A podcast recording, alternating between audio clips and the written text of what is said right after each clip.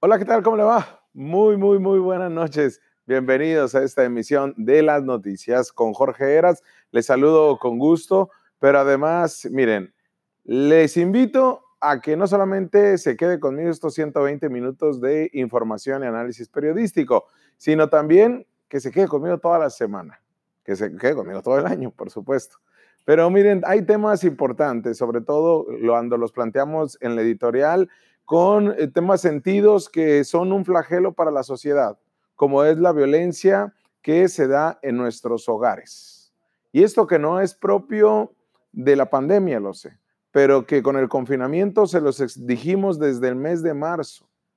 No hay una política pública del Estado, no hay una política pública de los municipios en Baja California que nos trace un trabajo en cuestión de acciones, programas, sobre todo en temas de prevención, para atender la violencia doméstica o la también llamada violencia intrafamiliar durante estos meses que eran cruciales porque el gobierno nos llamaba a estar en nuestra casa.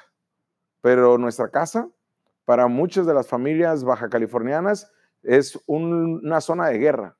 Es un lugar donde no es el lugar idóneo para protegerse y no solamente la violencia que se infringe hacia las mujeres, sino también a los niños.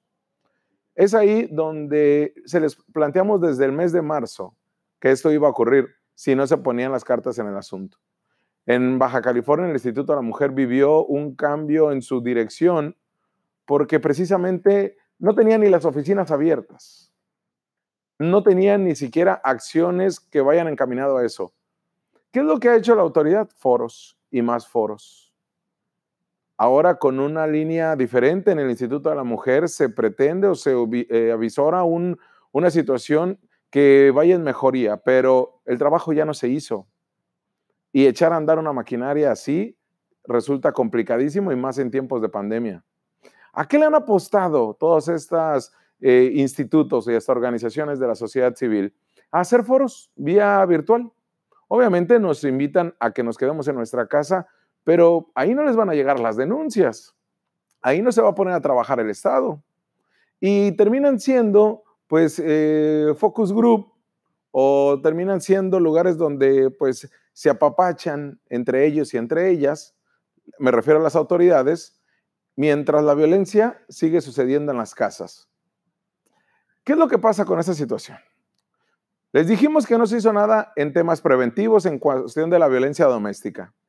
Pero cabe señalar que en la última década, ha habido un aumento exponencial de casos, pero además de visibilización de dicha problemática, porque las víctimas han llegado a ser no solamente víctimas de violencia a través de las agresiones, los golpes, sino víctimas ya de muerte, asesinadas.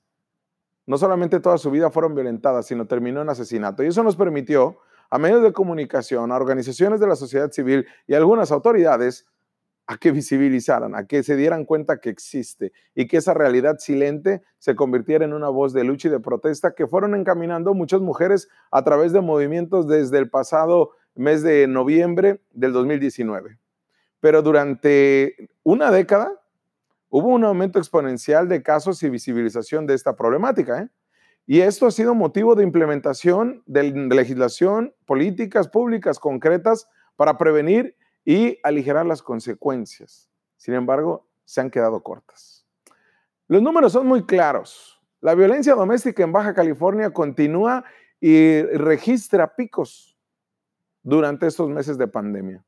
De acuerdo a un análisis de denuncias ante la Fiscalía, han aumentado hasta en un 10% durante algunas semanas de la pandemia, principalmente durante el mes de abril y la semana del 4 al 10 de mayo.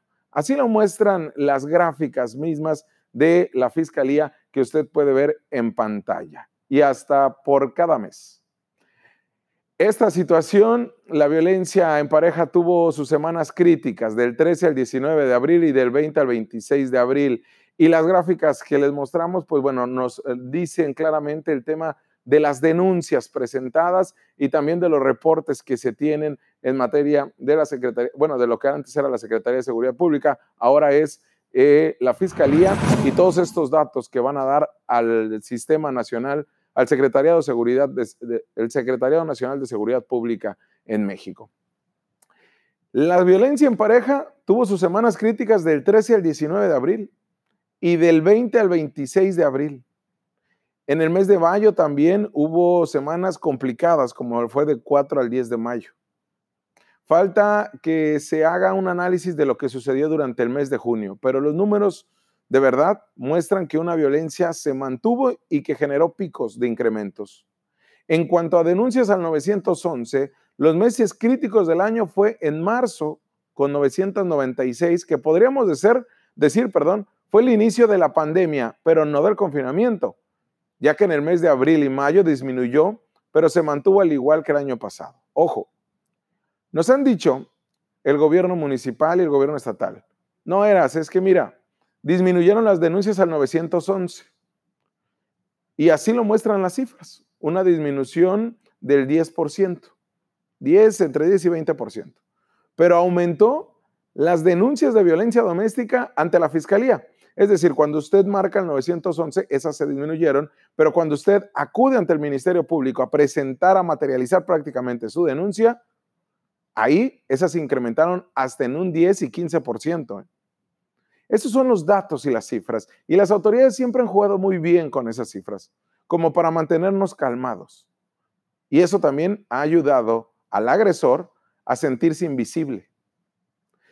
Sin embargo, es preocupante que de enero a mayo la Fiscalía reporta números muy altos con respecto a estos mismos meses en años anteriores. Es decir, con relación a los primeros cinco meses del 2017, en este año hubo un incremento del 24% en violencia familiar denunciada y 6% con relación al año anterior. Tecate y Ensenada son los municipios con mayor número de incremento, pues Ensenada, con 456 denuncias, tiene un incremento del 136% con relación al 2016. Mexicali y Rosarito también muestran incrementos, no así Tijuana. Pero, ¿a qué voy con estas cifras? ¿O por qué, por qué se los doy de esta manera? Porque siempre nos han utilizado las cifras para mantenernos calmados, pero aún así se registran incrementos. Y las denuncias, pues refiere a que son personas que no son números, son personas. Es Juana, es María, es Rosela, es Miriam, es Rosa, es, póngale el nombre que usted me diga, pero son historias de violencia en los hogares. Y en temas de pandemia, se siguen presentando, porque era obvio. No obstante, las cifras de víctimas de violencia doméstica a nivel nacional nos muestran todavía algo más preocupante. Esto a nivel nacional. ¿eh? Durante los primeros tres meses de la pandemia, los primeros tres meses, abril, mayo y junio, no, perdón, marzo, abril y mayo. Según las cifras oficiales, se incrementaron los homicidios y feminicidios durante la pandemia. Pues hubo 973, es decir, en el país, en promedio, en los primeros tres meses de la pandemia, del confinamiento, fueron asesinadas 10 mujeres por día. Pero además, se registraron 185.225 llamadas de emergencia. Preocupante, ¿no? 10 mujeres asesinadas por día en los tres primeros meses de la pandemia en nuestro país. Tijuana sigue representando una de las zonas con mayor número de feminicidio, lo cual nos coloca a Baja California pues eh, dentro, de dentro del top 10. En América Latina, entre ellos México, se incrementó también la violencia en los hogares debido a la contingencia y así lo dijo la expresidenta de Chile, y alta comisionada ahora de la Organización Nacional de, la, Organización de las Naciones Unidas, perdón, Michelle Bachelet.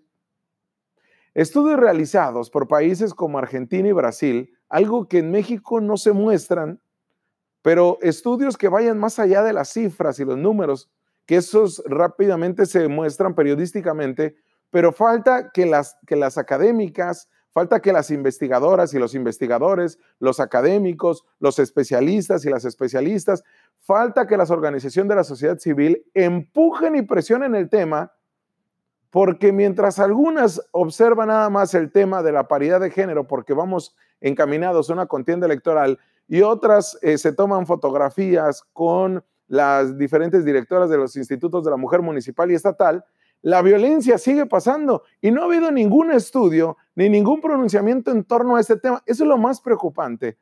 Sí ha habido estudios que muestran en Argentina y en Brasil, que es a los que hago una referencia, muestran una realidad más contundente en cuanto al análisis de una pandemia, porque señalan, también no solamente es cuestión de salud, vivimos actualmente una pandemia en América Latina de violencia a la mujer durante el confinamiento en sus hogares.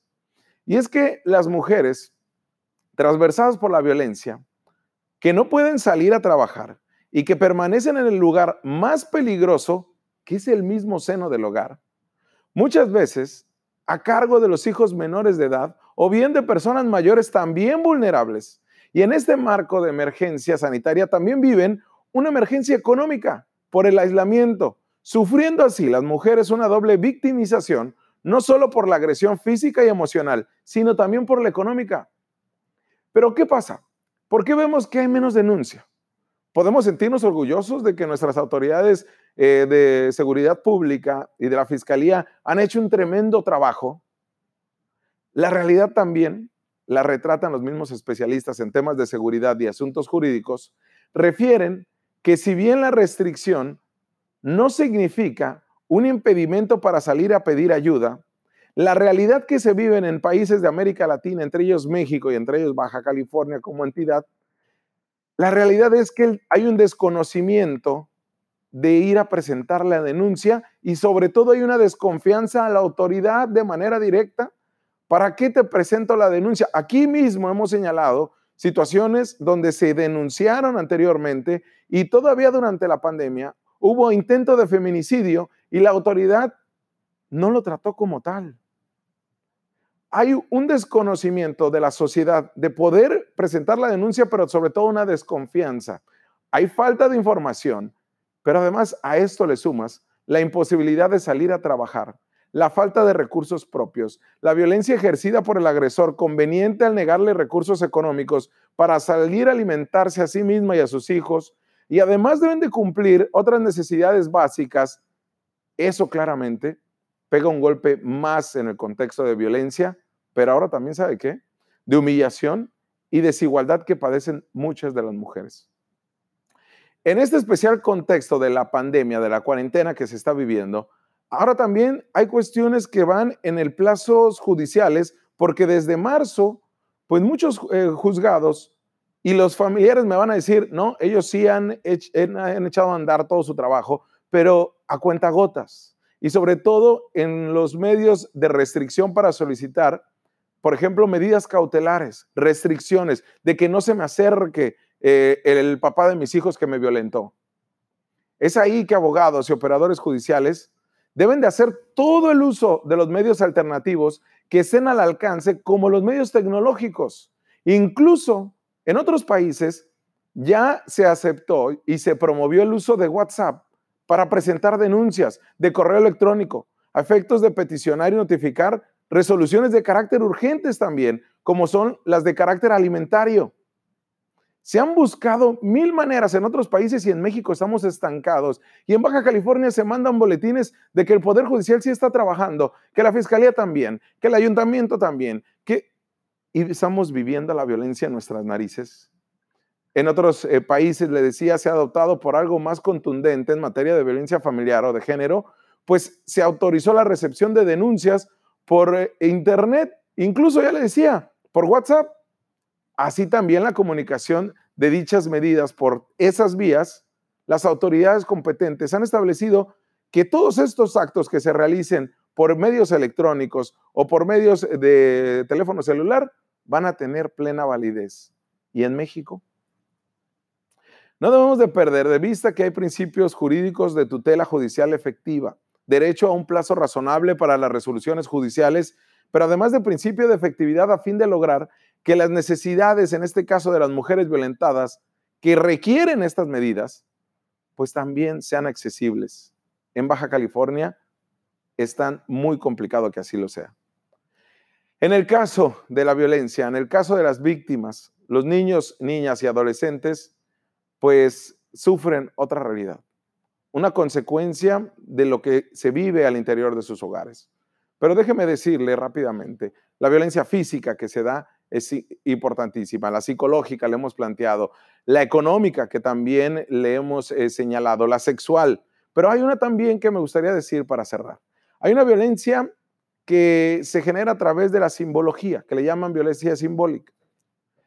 En esta, a través de patrones estereotipados, mensajes, valores, íconos o signos que transmiten y reproducen dominación, desigualdad y discriminación en las relaciones sociales, se ha naturalizado para tener a la mujer como un ente subordinado, no solamente al hombre, a la misma sociedad. ¿Y cómo se ejerce? A través de medios televisivos, ¿eh? A través de medios de comunicación, donde se sexualiza a la mujer como un objeto de placer para el hombre. ¿Y cómo se llega a los hogares? A través de todos estos modelos que se nos han metido a la cabeza como los idóneos para tener una mejor sociedad. La desigualdad en el ámbito familiar se ve también en la realización de las tareas de limpieza y cargas de mantener el hogar, de la asistencia a los hijos en sus tareas escolares, el mantener el régimen alimentario, cocinando, realizando las compras, dedicando también actividades que se dan por sentadas, esta situación todavía es complicada, pero estamos años luz de entrar en esa dinámica. ¿Sabe por qué? Porque no podemos resolver la violencia física y psicológica y tampoco económica. Para transitar en esta, acciones de, represión por parte del mismo, pues de la misma sociedad machista y misógina que vivimos, estamos, no años luz, pero sí estamos muy lejos de entrar en esas nuevas realidades. Vamos a una pausa comercial y regresamos porque tenemos más análisis de este y de otros temas. Vamos a un corte comercial.